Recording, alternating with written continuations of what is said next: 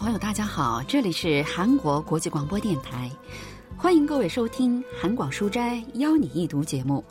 本周要为您介绍的是韩国作家李基浩的小说《崔美珍去哪儿了》。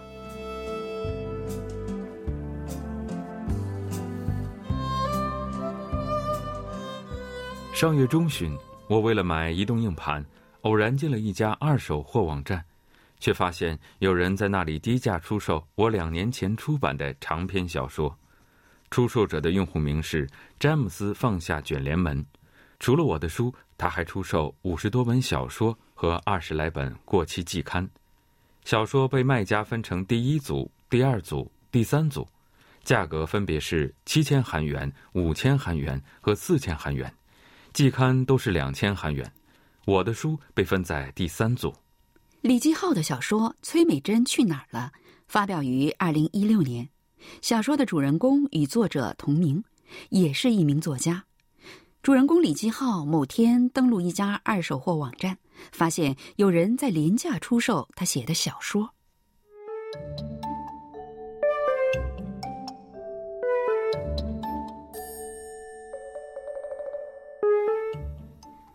李金浩仔细的阅读了卖家写的短评，作家朴长龙的小说《列明录》列在第一组。卖家介绍说，这是一本令人印象深刻、堪称传说的小说。还有后面补充，所以售价七千韩元。第二组的作家最多有巴尔加斯、略萨、屠格涅夫、殷锡庚和李成宇等。在这些作家的小说下面，也都是像一本书揭露世界的阴暗本质、肯定诚实的力量等等的称赞。李基浩滑动鼠标，找到了被列在第三组的自己的小说，查看书后面附着的说明。李基浩，令人生厌的小说，越读越无聊。有不值一提的作者签名，若购买第一组或第二组中的五本小说，免费赠送此书。李继浩还看了自己小说后面另外一部小说的短评。朴炯旭同样令人生厌的小说，但还有一丝可读性。后设小说中的翘楚，四千韩元。看了卖家对自己小说的苛刻评价和同僚朴炯旭小说的评论之后，李基浩又开始仔细的看起了其他小说的短评。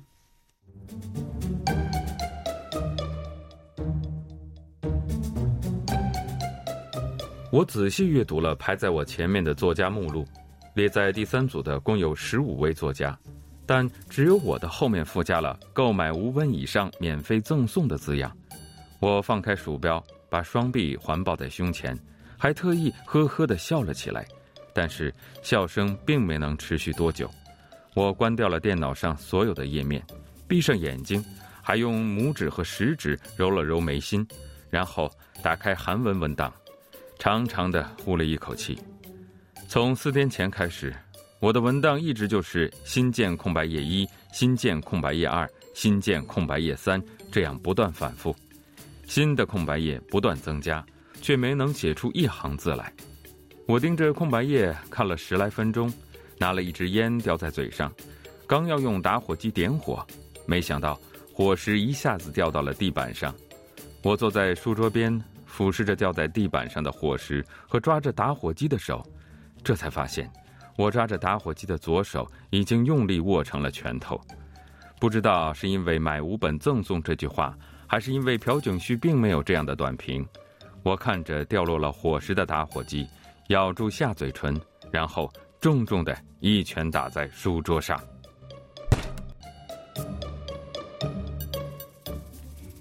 二手货网站上的苛刻评价，对一名作家来说接受起来并不容易。首尔大学国文系教授方敏浩介绍说：“작품서평나온것보면참못날카로운。”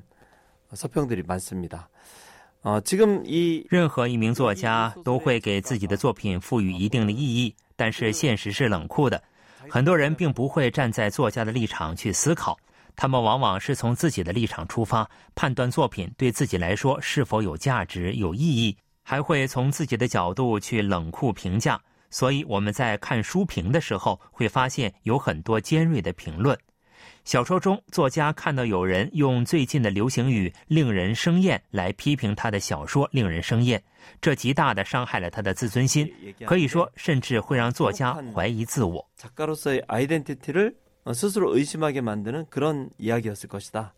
那天晚上主人公李吉浩辗转难眠。他把二手书的事情告诉了快要睡着了的妻子。告诉他朴炯旭的小说是四千韩元，自己的小说则被当做了五加一的赠品。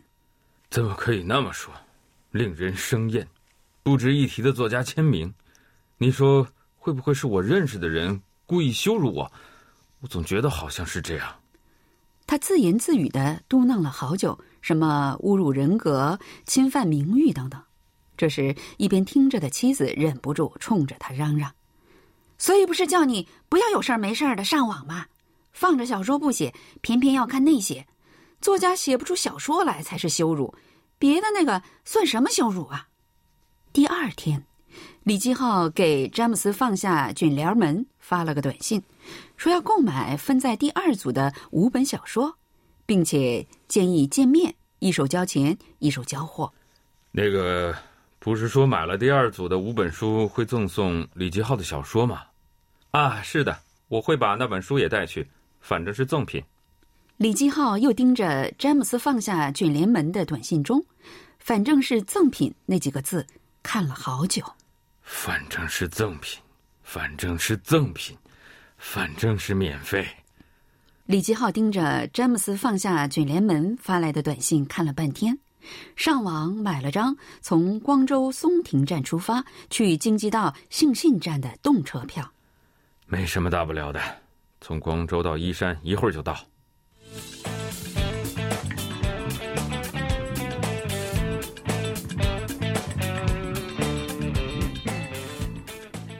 李继浩在顶波山站二号出口等着詹姆斯放下卷帘门，突然想起了很久以前出了车祸的事情。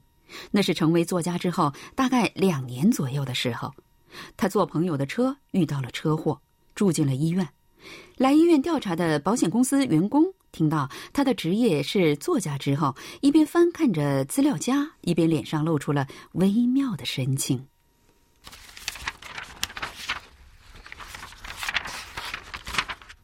作家，作家，嗯，作家们一般很少发生车祸呀，也没什么人开车，啊，在这里，作家属于短工，保险费是每天一万八千韩元。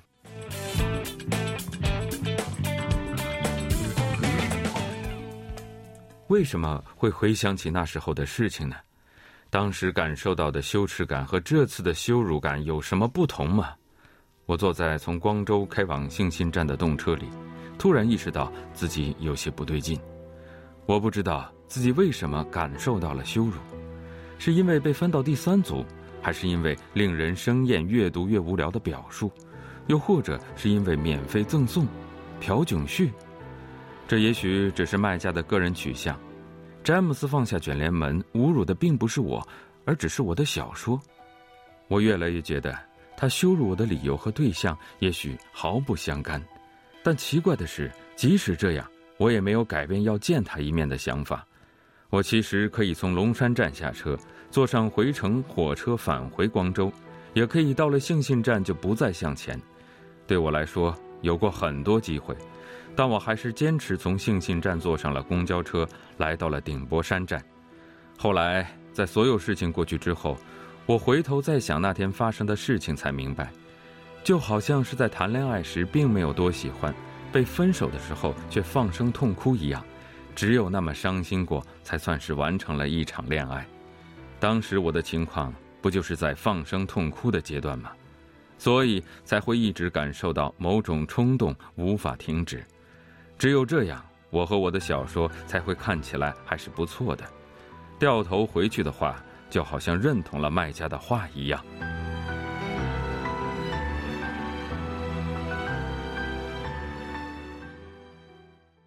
지금 이 소설 속의 작가 주인공은 정말 기가 막힐 노릇이죠. 小说中的主人公陷入了一个令人无语的局面，自己的小说不仅被分在很低的等级，甚至被当作是赠品。他所感受到的羞辱感无法用语言来描述。如此羞辱我的人，真的懂文学吗？真的是可以给出这种评价的人吗？到底是谁如此轻率的评价我？ 所以主人公希望亲眼去看看那人是否真的有这样的水平。如果真是如此，他的心里也做好了承受的准备。所以，为了找回自己失去的信心，不管用什么形式，都要去见见那个卖家。您是想当面交易的那位吧？詹姆斯放下卷门帘儿，是个三十刚出头的男子，他戴着一顶棒球帽，怎么看都不是认识的人。李继浩在百货商店的花坛边，把那些书铺开，一本一本的翻看着，就像在二手货网站上上传的那些照片一样。这些书都很干净，保管的非常好。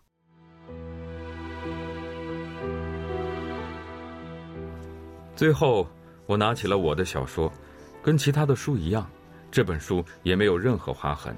我不由自主的屏住呼吸，翻开了封页。在封面的下一页上有我的签名，致崔美珍，感谢美好的缘分。二零一四年七月二十八日，李继浩。七月二十八日是小说出版两周后，出版社在河景的一家咖啡店搞了一个签名会，应该是在那个时候给来参加的读者签的名。我记得当时来签名的不到二十个人。那么，您是这位崔美珍？我一边问，一边抬起了头。那人一边发出“哦哦”的声音，一边直勾勾的盯着我的脸。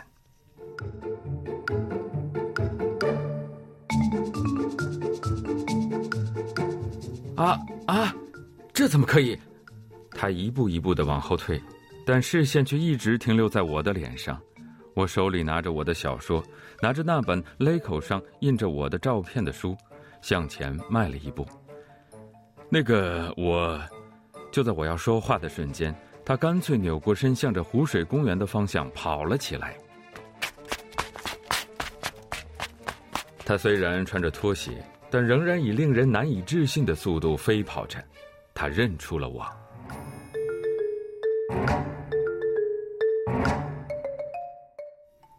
没过多久，詹姆斯放下卷帘门，又折了回来。两个人在百货商店后面的长椅上坐了下来。我没有别的意思，只是想看看是不是我认识的人，而且这里面也的确有我需要的书。李基浩前言不搭后语的说，詹姆斯放下卷帘门，则沉默不语。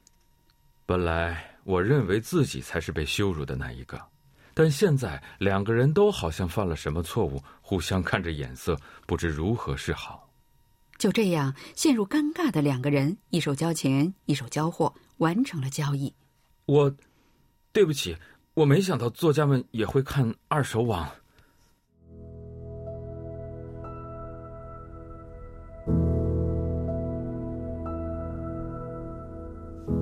我觉得跟他之间的对话越来越尴尬，虽然这个局面是我造成的。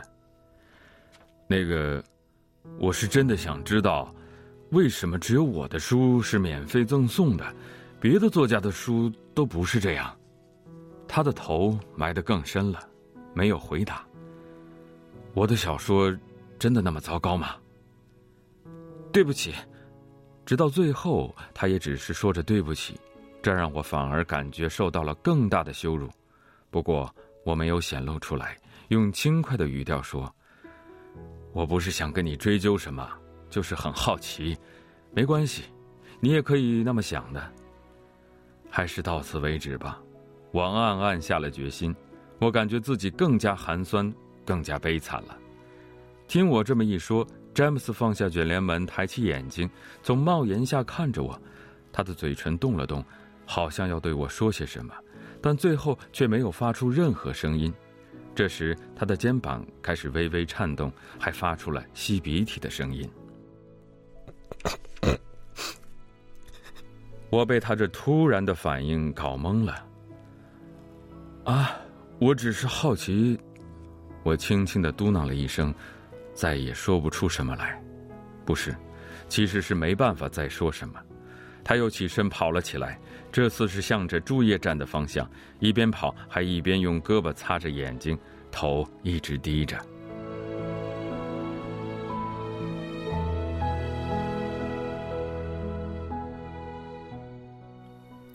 就在李基浩坐着动车到达光州的时候，接到了来自詹姆斯放下卷帘门的电话。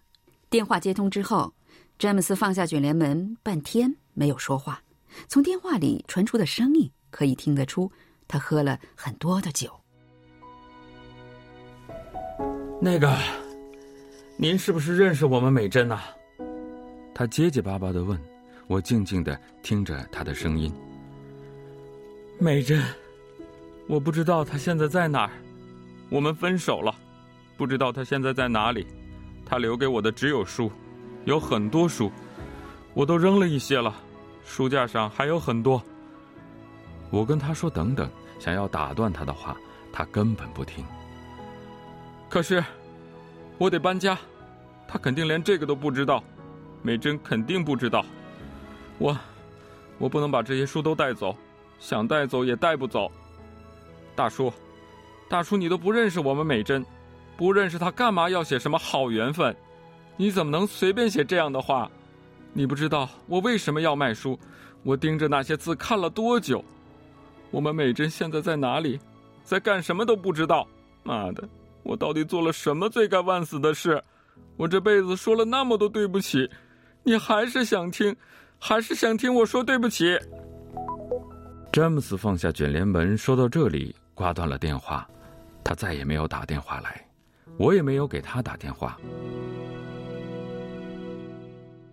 李继浩感觉詹姆斯放下卷帘门给自己带来了羞辱，于是以买书为借口，乘动车从光州去了依山跟他见面。但是詹姆斯放下卷帘门，却认为自己在李基浩这里受到了伤害。李基浩一边把从詹姆斯放下卷帘门那里买来的书插到了书架的角落里，一边想：真的会有某一天把这些书拿出来看吗？一周之后，他又进到二手货网站去查看詹姆斯放下卷帘门上传的商品，发现见面后第二天还在的那些书已经消失的无影无踪了。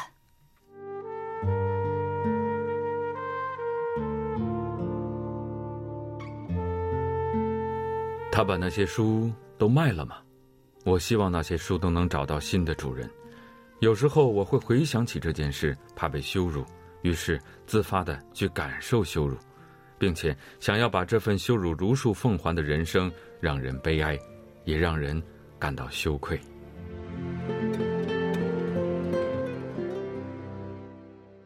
小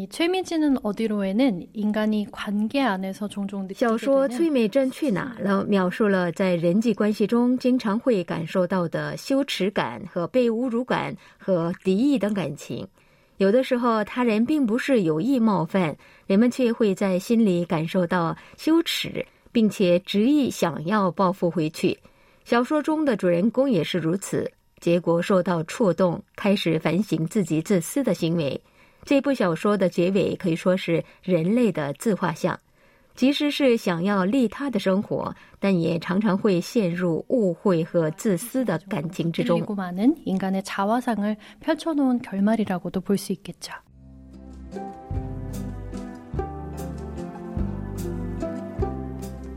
听众朋友，我们在今天的韩广书斋邀你一读节目当中，为您介绍了李基浩的小说《崔美珍去哪儿了》。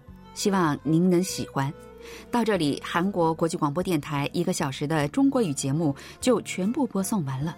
主持人立新跟小南，感谢您的收听，我们下期再会。